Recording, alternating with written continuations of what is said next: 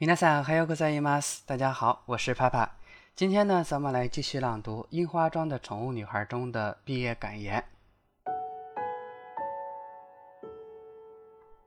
その夢とは、桜草の部屋がすべて埋まり、暖かな光と笑い声で満たされる日が来ること。その願いは届きました。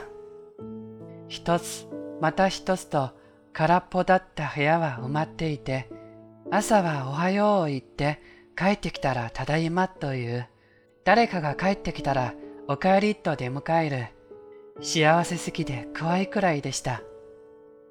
あの日、桜草に引っ越してきた日に思い描いた私の夢は、ついに叶ったのですから。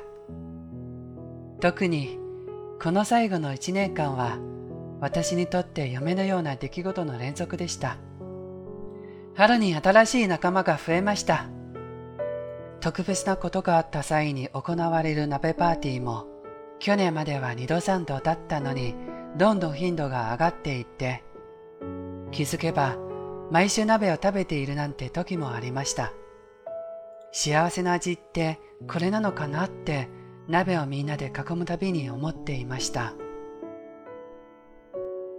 以上です。ご清聴ありがとうございました。今天的节目就到此结束了。如果您喜欢，就请分享给更多的小伙伴吧。非常欢迎其他热爱朗读的小伙伴能够与我共同创作或者投稿给我。我是帕帕，我爱你们。